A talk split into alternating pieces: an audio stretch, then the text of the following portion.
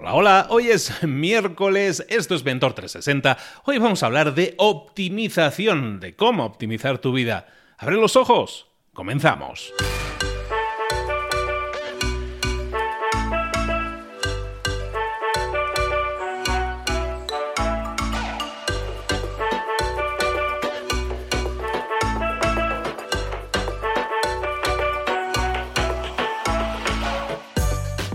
Muy buenas a todos, bienvenidos un día más a Mentor 360. Aquí estamos de nuevo trayéndote con todos los mentores las mejores ideas, todo aquello que te puede servir para crecer personal y profesionalmente, todo aquello que nunca nos enseñaron, todo aquello que a lo mejor incluso ya sabes en algún caso porque te lo han repetido, pero nunca te lo han explicado. Y estamos hablando de cosas que realmente áreas de, que tenemos que desarrollar, que en teoría deberíamos haber hecho, pero que nunca nadie nos enseñó, ¿no? Ventas, eh, marketing, comunicación marca personal, todas esas cosas que siempre están en boca de todos todos los días, pero que nadie, caramba, nos explica bien bien cómo hay que hacerlo.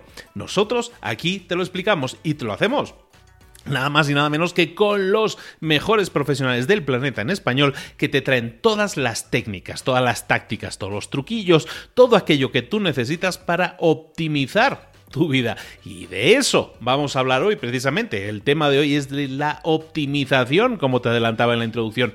Antes de eso, recordarte que si quieres optimizar la forma en que trabajas a la hora de emprender. Si quieres desarrollar un nuevo emprendimiento, necesitas desarrollar unas ideas, ideas de éxito. Este próximo 14 de septiembre voy a estar personalmente en la Ciudad de México dando un taller de varias horas, además muy denso, muy completo, que te puede explotar la cabeza, te aviso, de tanta información que vas a recibir de cómo generar y validar ideas de negocio de éxito. Generar ideas, tener ideas no es en sí tan difícil. El tema es validarlas, saber cuál va a funcionar, por qué va a funcionar, qué posibilidades tenemos de desarrollarla nosotros en concreto. Todo eso tiene una forma de desarrollarse, tiene una forma de validarse que yo te quiero explicar. El 14 de septiembre voy a estar en la Ciudad de México. Vete a mentor360.vip, mentor360.vip barra ideas. Ahí tienes la información del evento con un 50% de descuento solo durante esta semana. Recuerda que tienes que apuntarte esta semana y tienes un 50% de descuento en los boletos porque quiero que la mayor cantidad de gente posible reciba esta información esencial y que le puede dar muy mucho a aumentar sus probabilidades de éxito. Nosotros que queremos emprender, que queremos hacer cosas nuevas con nuestra vida, eso lo podemos hacer, lo podemos desarrollar y este taller te va a ayudar muchísimo. Ahora sí, estábamos hablando de que hoy vamos a tocar el tema de la optimización.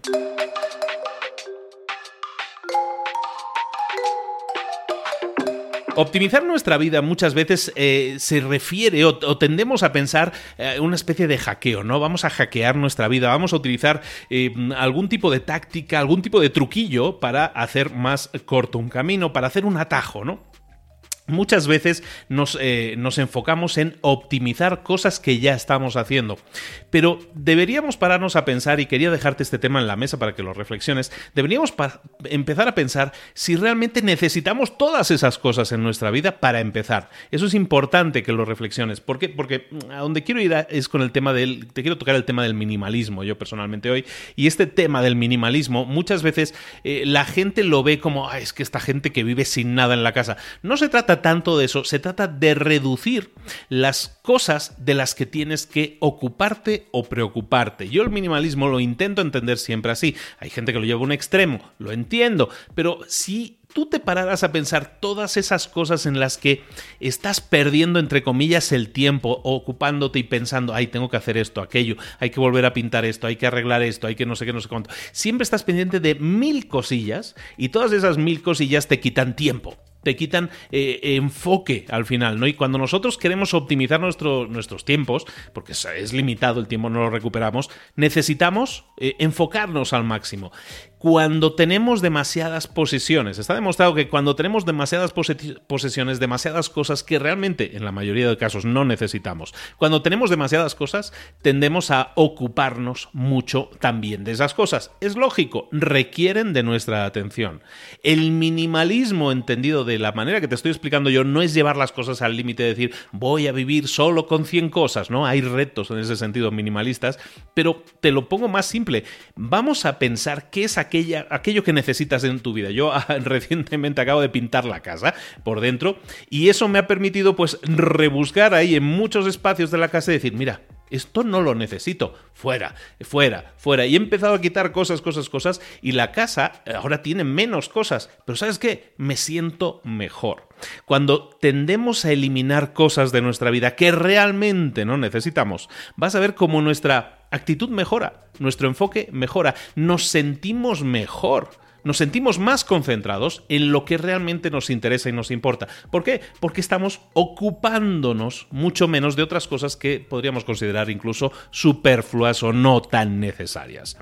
Entendiéndolo de esa manera, si empezamos a ser, empezamos a ser un poco más minimalistas, pero oye, sin pasarse, pero un poquillo más minimalistas, yo creo que vas a notar cambios fundamentales en tu vida con muchísimo más enfoque y cuando tienes más enfoque las cosas te salen mejor, eso ya lo sabemos. Por lo tanto, para enfocarte, está bien lo de optimizar y hackear tu vida, perfecto, no trucos y eso, perfecto, también lo tocamos. Pero, ¿qué tal si eliminamos cosas de nuestra vida que realmente no necesitamos? Estamos hablando de, en algunos casos, incluso de personas que no necesitamos en nuestra vida, de objetos que no necesitamos en nuestra vida, de relaciones que no necesitamos en nuestra vida, de ocupaciones que no necesitamos en nuestra vida. Empezamos a quitar cosas, liberamos mucho tiempo, liberamos muchísima atención, mejora nuestro enfoque y también así mejoran nuestros resultados. ¿Querías crecimiento personal y profesional? Ahí tienes un buen secreto. Ahora sí, vamos con nuestro, nuestro máster en temas de optimización, nos vamos con nuestro mentor.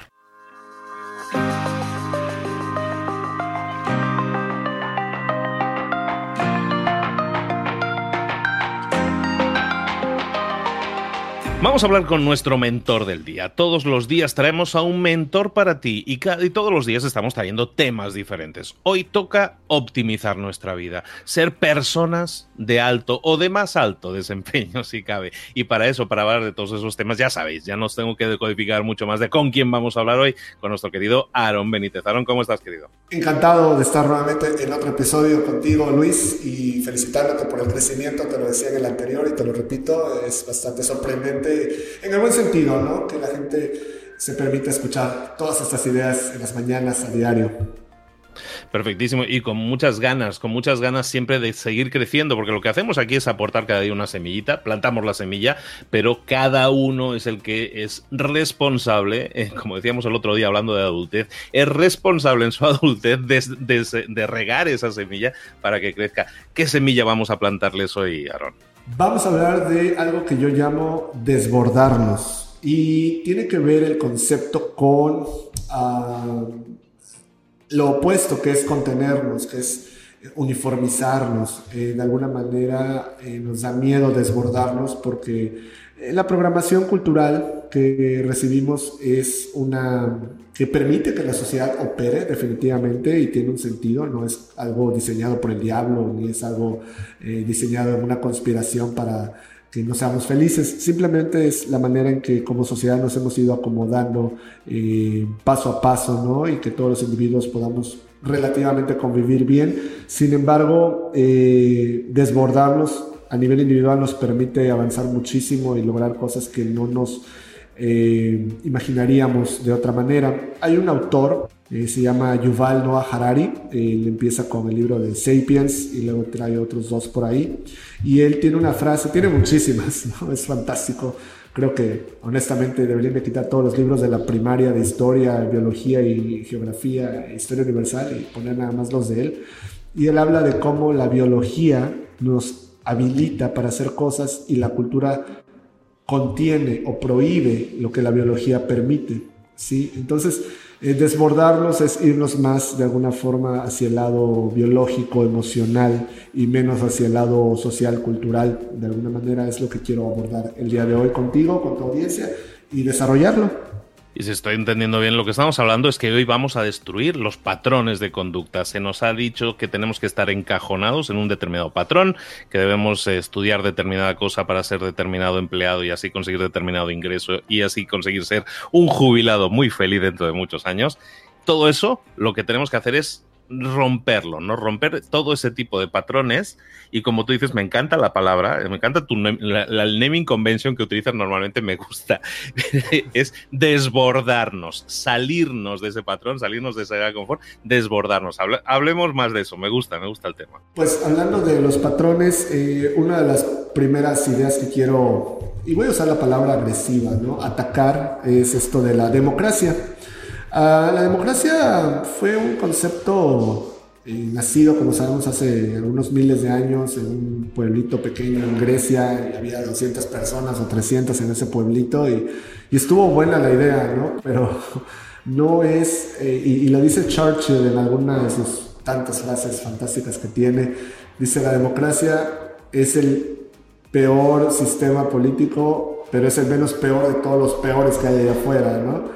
O algo en ese estilo, estoy parafraseando probablemente eh, de forma incompleta, pero él habla de todas las limitantes, ¿no? Todo lo que está mal con, con la democracia, y lo sabemos, ¿sí? Pero ¿a qué voy con esto? No, no, no es a crear una revolución de alguna forma eh, por, por, el gusto de, no, no estoy promoviendo la, la agenda de eh, lanzar, eh, ¿cómo se llama? Gases, eh, perdón, bombas Molotov y demás. No, lo que quiero hablar es que conceptos que a nivel social celebramos constantemente, permean en nuestra actitud individual y no los retamos. ¿Qué ocurre? Pensamos que la democracia es algo bueno, pensamos que la democracia es algo que debemos de usar cuando hay que tomar decisiones. Y entonces estamos en un proyecto escolar y para decidir la portada del trabajo que vamos a entregar, el nombre del proyecto o el procedimiento, todo lo sometemos a votación con los compañeros y lo que terminamos entregando es algo mediocre porque la persona que tuvo que haberse impuesto, que ya tenía bien la visión, que tenía más claro eh, el rumbo del asunto, no lo hizo por ser democrático, por pedirle opinión a todo el mundo. Entonces, de alguna manera, eh, eso lo llevamos más adelante a nivel profesional y queremos eh, que nuestros compañeros de trabajo, eh, ya lo he comentado en algún otro episodio contigo, estén de acuerdo con nosotros para el proyecto que sea que queramos emprender y nos reunimos, hacemos alguna carne asada el fin de semana para hablar de la idea que quiero poner con mis colegas del trabajo para ya dejar de ser empleados y ser nuestros propios jefes. Y entonces yo tengo la idea clara, pero como mis colegas no lo ven igual, lo que vamos haciendo es uniformizando nuestro criterio y vamos siendo democráticos y nos vamos poniendo de acuerdo. Y el irse poniendo de acuerdo es que va a quedar algo mediocre y ni lo van a hacer. Y esto ocurre, y tú lo sabes, y todos lo sabemos, en más de un comedor eh, de oficina del mundo.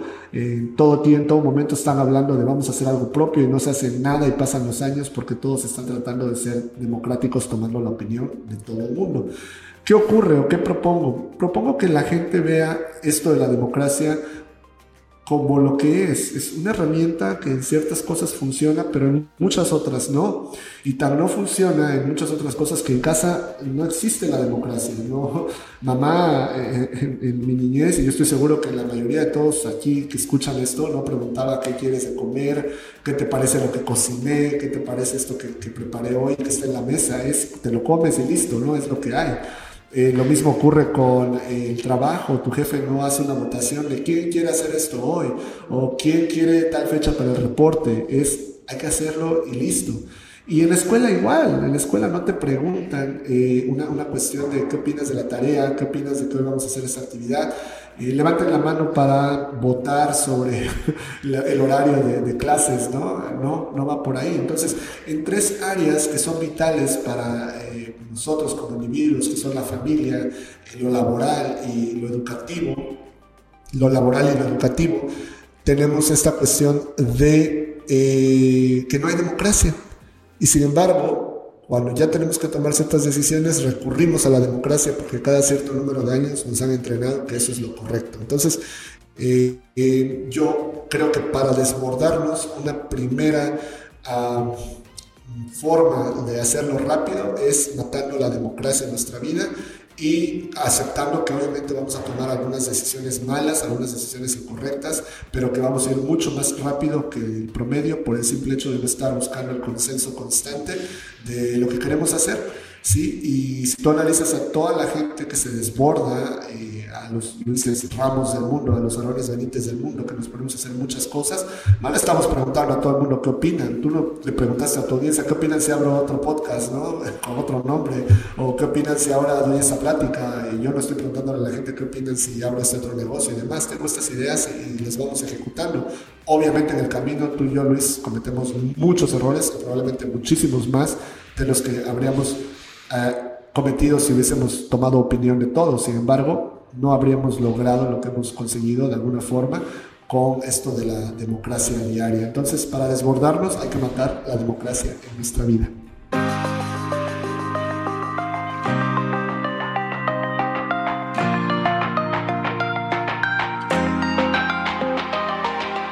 Siento totalmente, eh, vamos, reflejado en esa historia de la comida, en el de empleado con los amigos, porque yo he sido esa persona tal cual, o sea, yo he sido la persona que dice, ay, pues, ¿por qué no hacemos tal cosa, no? Una idea de negocio, y nunca se hace precisamente porque te alineas al final democráticamente con, lo, con la opinión de la mayoría, ¿no?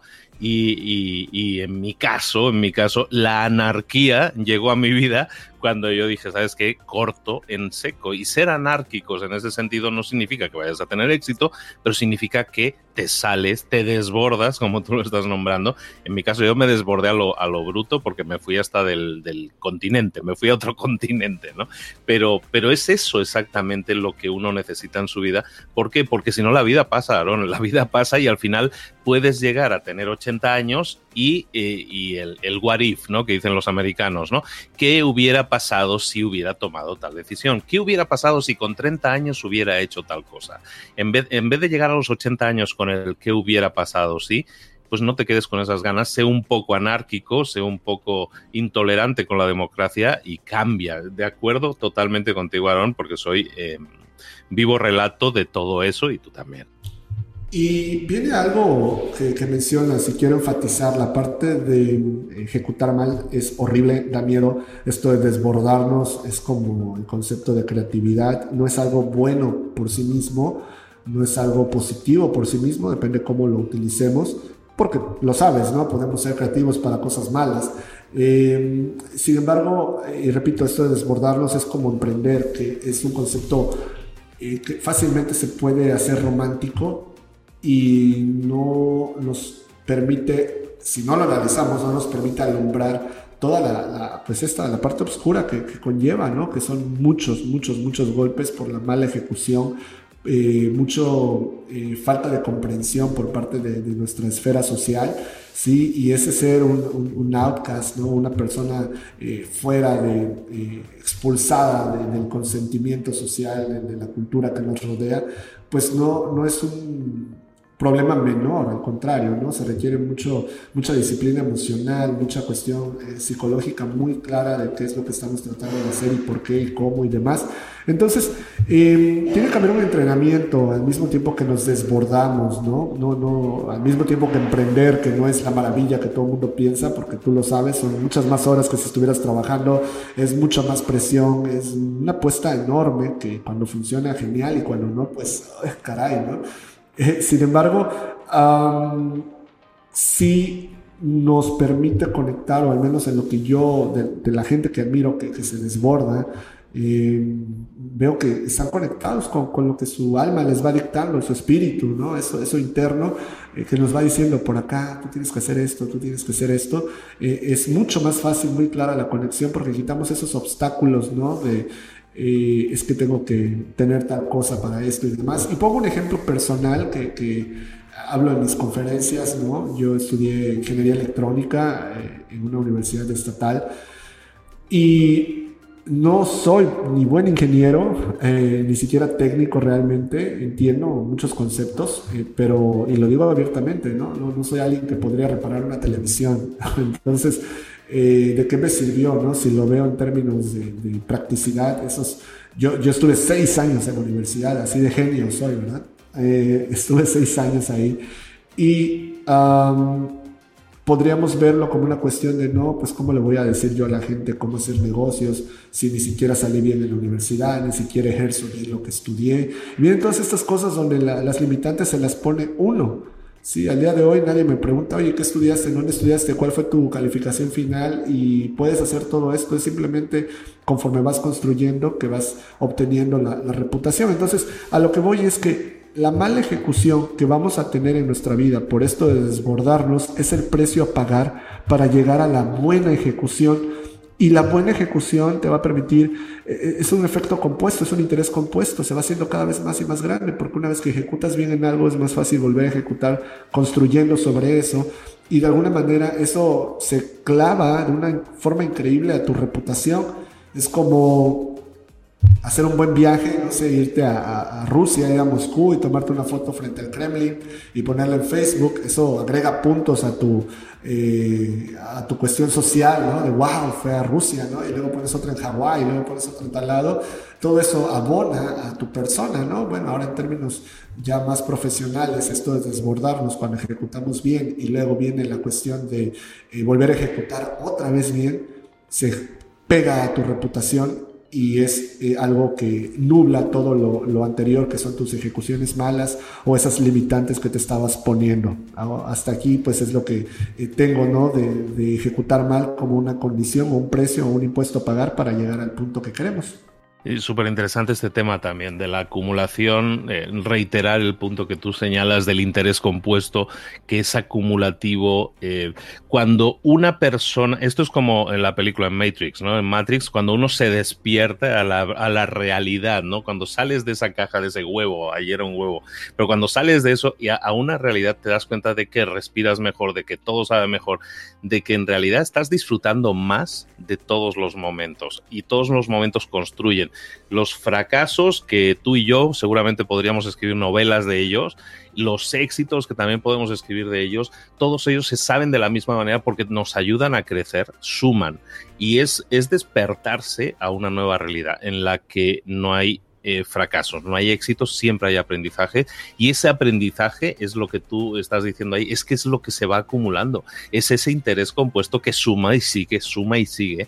Y, yo me acuerdo, pues, mi primer emprendimiento fue un desastre, pero porque yo era un desastre, pero de eso aprendes y tomas lecciones y tomas notas y si eres capaz de, ser una persona con, la mente abierta, de decir, está bien, acepto que fracasé, acepto que aprendo de eso, eso va acumulando y ya no cometes los mismos errores. ¿No? El hombre es el único ser capaz de tropezar dos veces en la misma piedra y eso sigue siendo cierto, pero también es el, ser que es capaz de aprender y de, de trascender. Y, es, importante que nos desbordemos. Me gusta la, palabra, Hay una, una cuestión eh, que yo quiero dejarle a la audiencia y es la parte de entrenarnos en la dureza mental que se requiere para poder desbordarnos. No es fácil.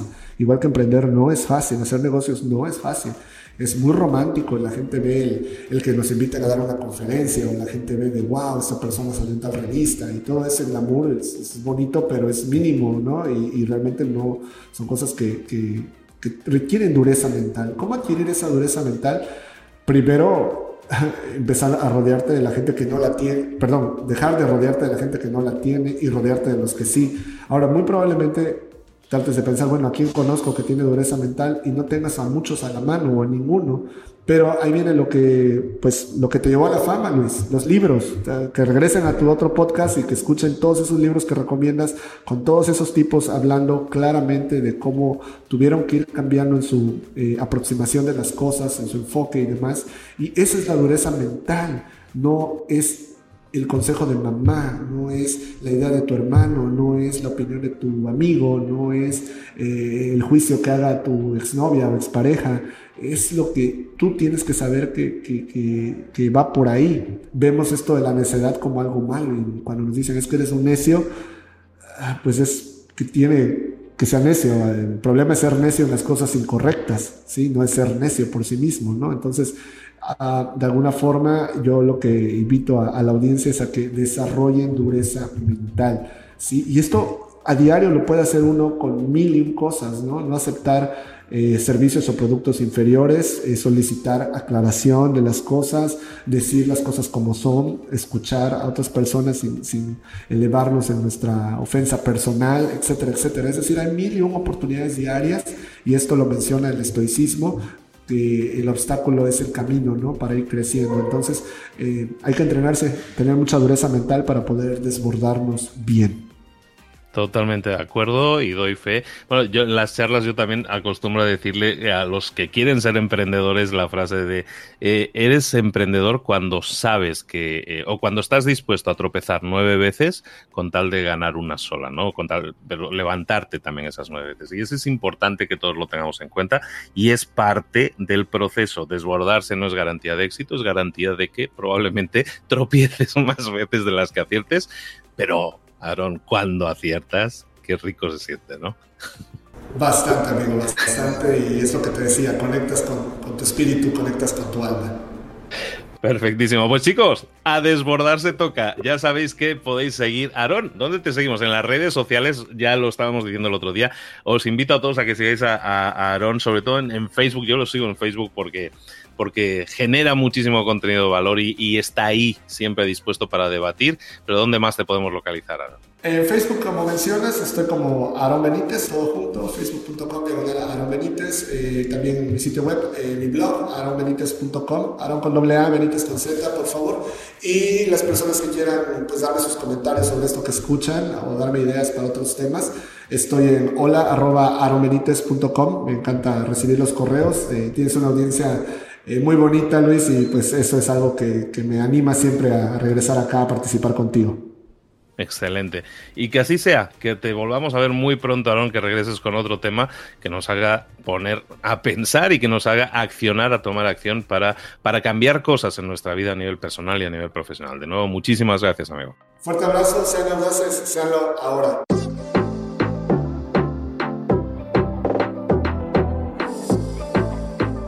Y ahora pregúntate, ¿en qué quiero mejorar hoy? No intentes hacerlo todo de golpe, todo en un día. Piensa, ¿cuál es el primer paso que puedes dar ahora mismo? En este momento, quizás. A lo mejor te lleva dos minutos hacerlo. Si es así, ¿por qué no empezar a hacerlo ahora? ¿Por qué no empezar a hacerlo ya, en este momento? Ahora. Cierra los ojos. Respira hondo y repite, sé lo que tengo que hacer. Sé cuál es el siguiente paso. Voy a darlo en este momento. Piénsalo, siéntelo y hazlo.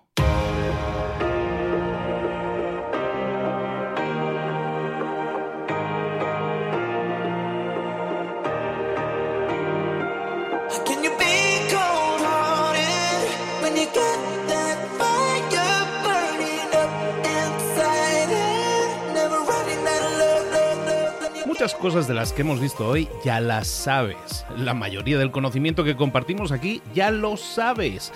Sabemos lo que tenemos que hacer, sabemos lo que tenemos que evitar, lo que no tenemos que hacer, todo eso ya lo sabes. El único problema es que no lo ponemos en práctica, no pasamos a la acción y es ahí donde te necesito a ti y a tu compromiso. Si una sola de las ideas que hemos comentado hoy resuena en ti, te llama a ponerla en práctica, entonces, define el paso más pequeño posible, el gesto más mínimo, y hazlo ahora mismo.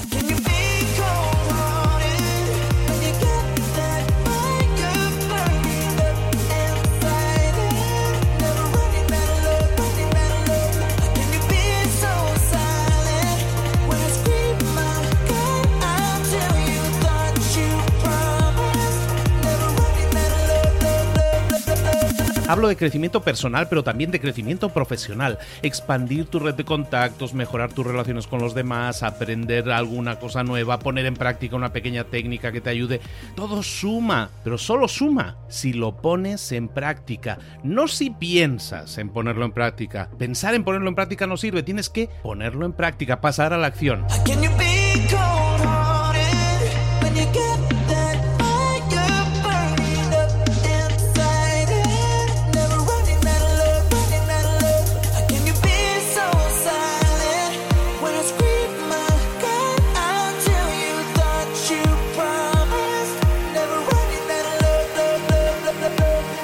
Acuérdate de este ingrediente secreto también. El ingrediente secreto es la actitud. Tu actitud. Tu actitud transmite. Si sales a la calle con ganas, la gente lo va a notar. Si sales a la calle sin ganas, la gente también lo va a notar. El mundo está ahí fuera, te está esperando, por lo tanto sal ahí fuera, sal a la calle y sal con ganas, sal con actitud. No esperes a mañana, ya sabes lo que tienes que hacer y ya sabes que lo puedes hacer hoy. No veas pasar la vida, vive la vida. Tienes las mismas 24 horas que tienen los demás, haz que valgan la pena entrega en estas próximas 24 horas tu mejor versión. Te esperamos aquí mañana para continuar creciendo, te esperamos aquí mañana con más mentores, pero el día de hoy está completito delante de ti. Así que ponte en pie, pisa fuerte, respira hondo, sal ahí fuera y conquista tu día.